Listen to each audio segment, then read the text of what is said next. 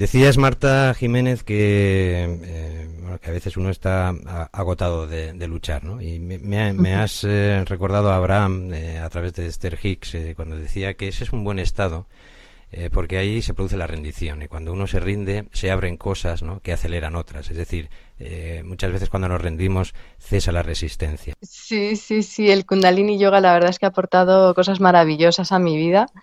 Eh, hice la formación con dos personas estupendas, con Defta y Sarabjit, y, la verdad es que es un yoga muy potente. Eh, quien lo prueba, bueno, puede pasar de todo, ¿eh? Puedes probarlo y decir, vaya cosa más friki, estoy, estoy, madre mía, que parece que estamos en una secta.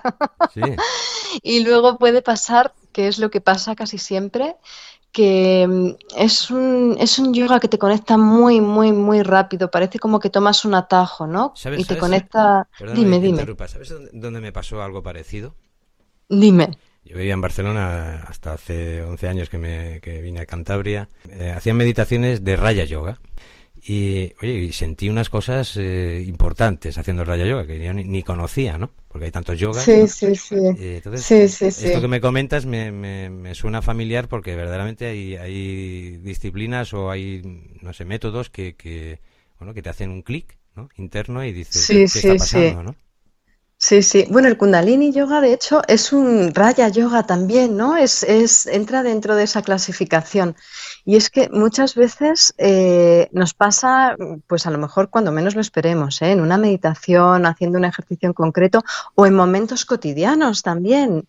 Es decir, de repente paramos y nos ponemos a contemplar mm, una flor, ¿no? Decía Buda que si llegásemos a, realmente ver y apreciar la belleza de una flor, que eh, comprenderíamos la maravilla del universo, ¿no? Que, es decir, yo en realidad pienso y cada vez más, y, no solo lo pienso y está ahí en la teoría, ¿no? sino que voy sintiendo la abundancia en la que realmente nos podemos llegar a encontrar, la abundancia que hay en, en cosas muy cotidianas, en, en, poder pararnos en un momento y darnos cuenta de que estamos vivos. Es que de verdad que es, es, es una cosa que es maravillosa y increíble, ¿no? Con todas las posibilidades que hay, con todas, pues existimos, ¿no? Como de manera individual y además nos podemos relacionar, ¿no? Con otras personas. Ya solo nuestra propia existencia es, es increíble. Aquí en un planetita azul flotando en un universo infinito, ¿no? Es, es cierto, es, curioso, estás comentando esto. Eh, hmm. Yo no, no, tengo Netflix, pero mi hijo sí, con lo cual sí. lo, veo un poco a través de él. ¿no? Y, eh, el otro día me dice, mira papá, quédate conmigo a ver esto. Era un documental eh, sobre un hombre que, bueno, bueno es, es que no, sé, no recuerdo cómo se llama pero es, es, es una historia con un pulpo. Un pulpo. Em, alucinante. O sea, al final la comunicación que se establece entre el pulpo y el, y el, y el señor es alucinante, ¿no? Entonces, eh, y, además está sensacionalmente realizado y, producido y demás. Eh, entonces, es lo que tú dices, que a veces, que para algunas personas que escuchan todos estos conceptos, pues eh, como lo ven en la distancia, ¿no? y sobre todo desde la plataforma del miedo, pues es más fácil descalificarlo o decir, no, eso son... Eh, ¿no? minimizarlo, ¿no? Pero realmente es, o sea, si, si, si paramos el tiempo, ¿no? Y, y, desarrollamos la atención, es, es eh, alucinante. Sí, sí, sí, así es. Ah, eh, ese, en cuanto nos paramos, como dices, detenemos el tiempo, aflora ahí una energía que, bueno, en, real, en realidad nos estamos conectando con, el todo, ¿no? Cuando tenemos esa apertura y dejamos que nuestro entorno se mezcle con nuestra propia energía y, te sales un poco de, los conceptos, ¿no? Que la mente entiende, es simplemente yendo a esa parte que va un poquito más allá de la mente, como te decía al principio, y, y simplemente con observar un, árbol, una hoja, la naturaleza es muy importante. Eh, el estar en contacto con la naturaleza, las cosas que me parecen siempre, siempre. naturaleza. Se, te va la voz. Sí. Ahora sí. ¿Se me va la voz? ¿Ahora qué tal? Ahora bien. Y volviendo a ti, que poco. Mm, vamos a vender también tu marca, tu producto, eh, en, el, buen sentido. sí, sí, sí. Porque, todos, todos, todos estamos ahí. Sí, sí, sí. Y para no herir susceptibilidades eh, científicas, ¿no? De, si tengo una depresión, si tengo una desilusión permanente eh, y te llamo, eh, un poco, ¿cuáles son tus herramientas, o sea, con las que sueles trabajar? Pues yo trabajo bastante con programación neurolingüística, que al final es un, es, es un poco es un poco lo mismo, ¿eh? es en realidad acceder a nuestras emociones, pues porque claro. mi próximo invitado, que estoy un poco eh, concretando la entrevista, va de esto, de la PNL. Ah, sí. Sí, sí, qué bueno. Pues, pues la verdad. también con la programación neurolingüística? Sí, sí, tuve la suerte de poder acceder a, la formación de manera bastante personalizada y, utilizo pues bastantes herramientas de programación neurolingüística porque es que al final eh, lo que hacemos a través de, de la PNL es acceder a nuestro sistema emocional para desde la emoción poder cambiar, que es un poquito también la misma idea que comentábamos antes, cambiar desde la emoción, porque yo puedo intentar cambiar la mente, puedo intentar adquirir nuevos patrones desde, desde la propia mente racional, pero tenemos grabada esa información a fuego a nivel emocional, es decir, cada experiencia que tenemos, cada, cada vivencia eh, tiene asociada una emoción concreta. Entonces, a veces los propios bloqueos que tenemos, los miedos, como comentabas, que en ocasiones son naturales y en otros son eh, simplemente eh, grabaciones emocionales que hemos realizado por tener determinadas experiencias, ¿no? Para que te hagas una idea, eh, hay gente, no digo todos los casos, pero se dan muchísimos casos, por ejemplo, de alergias que son Pito fulanito, cuando era pequeño, se estaba comiendo una naranja y de repente un disgusto, ¿no? Pues una discusión muy fuerte de sus padres. Entonces, claro, emocionalmente el cuerpo lo que está recibiendo es una asociación de como naranjas y esto es un disgusto horrible, el cuerpo reacciona de esta manera. Entonces, Pepito o fulanito cuando vaya a comer naranjas en el futuro va a tener esa emoción ese momento.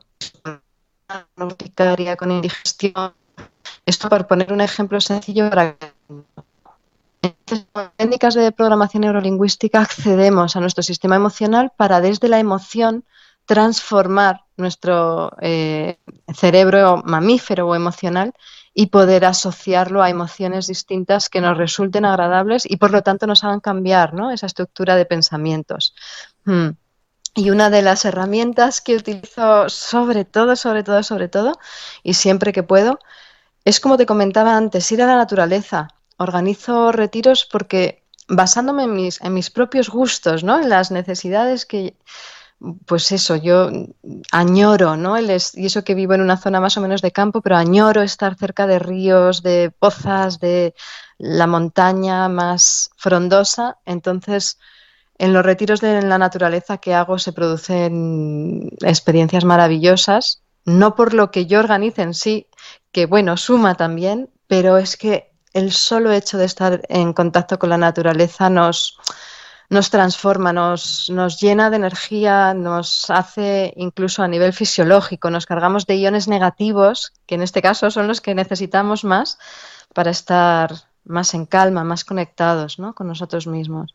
Hmm, y por supuesto técnicas de respiración.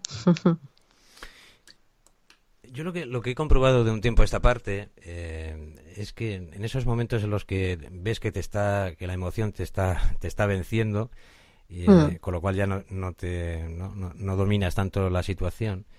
Hmm. Eh, sí que eh, me doy cuenta que la mente es como cuando fallecemos, ¿no? cuando, hmm. cuando morimos, pues que el pelo y las uñas siguen durante poco creciendo, ¿no? Yo creo que tarda, tarda que, que, el mando de la mente sobre la emoción se mantiene, aunque sea unos segundos, incluso en momentos de, de máxima tensión. Y, si somos capaces en esos, en ese que pueden ser segundos, eh, más o menos, eh, como, como, eh, como, darle la orden a la emoción de, de, aunque sea piensa en otra cosa, automáticamente la, la, emoción cambia de estado. Eso es. Sí, eh, cuando estamos en... Dime, dime, Carlos. No, que es, difícil su aplicación, no se consigue de un día para el otro, pero, pero, pero creo que, o sea, en mi caso, por ejemplo, veo avances, ¿no? En ese, aspecto, ¿no? Sí. La autoobservación es crucial. Es decir, el, el, poder salirnos de esos pensamientos y observar los pensamientos, no decir, bueno, ¿quién, quién está observando esos pensamientos? ¿Quién está observando esa vocecita? ¿no? Un ejercicio buenísimo eh, que, que es, ahí debemos poner un montón de enfoque y es en la propia autoobservación. Es decir, en ir observando cómo vamos actuando, cómo vamos pensando, cuándo surgen pensamientos, ir analizando, ¿no? A, convirtiéndote en un investigador de tu propio proceso, de tus propios procesos mentales.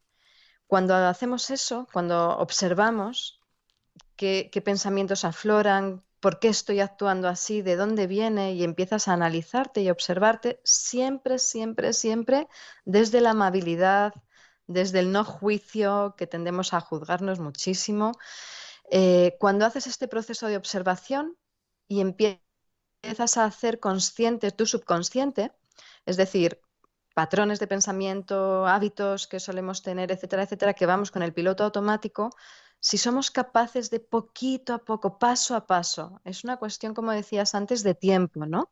De ir haciendo una autoobservación, nos damos cuenta de que podemos salirnos de esa mente para observarnos y desde ahí cambiar, ¿no? Que es lo que comentabas antes de cambiar mm, pensamiento que estás teniendo que te lleva a una emoción desagradable y de repente la emoción cambia, ¿no? Pues la autoobservación diaria es, es crucial, es mm. crucial, sí. Hay un libro muy bueno de eh, Nisargadatta Mahara que es El observador es lo observado. ¿Qué te gustaría añadir eh, de todo lo que estamos un poco desarrollando? Pues mm, transmitir un poco el mensaje de que lo único que es permanente es el cambio, ¿no?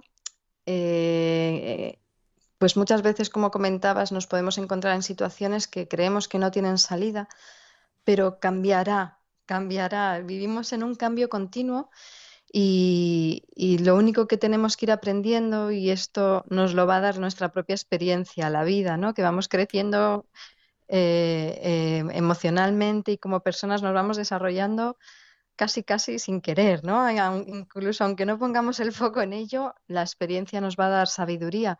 Entonces nos iremos dando cuenta, si no lo hacemos ya, de que nada es permanente, de que lo único permanente es el cambio y que podemos transformarnos en, en surferos, ¿no? Yo siempre lo digo, no sé dónde oí esto una vez, pues en ir surfeando así como si estuviésemos surfeando las olas de la vida y ir adaptándonos y apreciando todos los regalos que, nos ofrece la vida y, los aprendizajes, ¿no? Cuando no son tan regalos, tan regalos, pues son aprendizajes que al final nos pueden llevar a, a, una mayor sabiduría. En definitiva, aunque a veces efectivamente hay, hay, que pasar por procesos dolorosos, ¿no? También hay aprendizajes en ese sentido.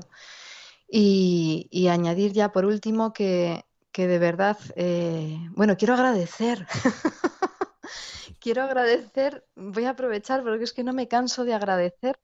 Recibo tantísimos, tantísimos comentarios a diario, de, sobre todo a través del canal de YouTube de Respirando Azul Clarito, que, no me cansaré de agradecer, eh, pues eso, el feedback ¿no? que recibo de, de, lo que se valora, lo que vamos compartiendo entre todos y, bueno, al final yo creo que la clave está en, disfrutar y, aportar cada uno nuestro granito de arena y al final el universo te lo, te lo trae de vuelta. Es, es, la clave, sí, apreciar la sencillez de las cosas también. Mm.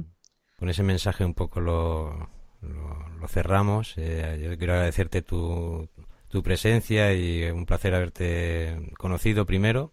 Y, seguimos caminando, ¿no? Yo que, que, que, siempre digo, es un placer. Y... Que muchísimas gracias a ti, ha sido un placer charlar contigo y, y que te deseo que vaya maravillosamente, de todo corazón.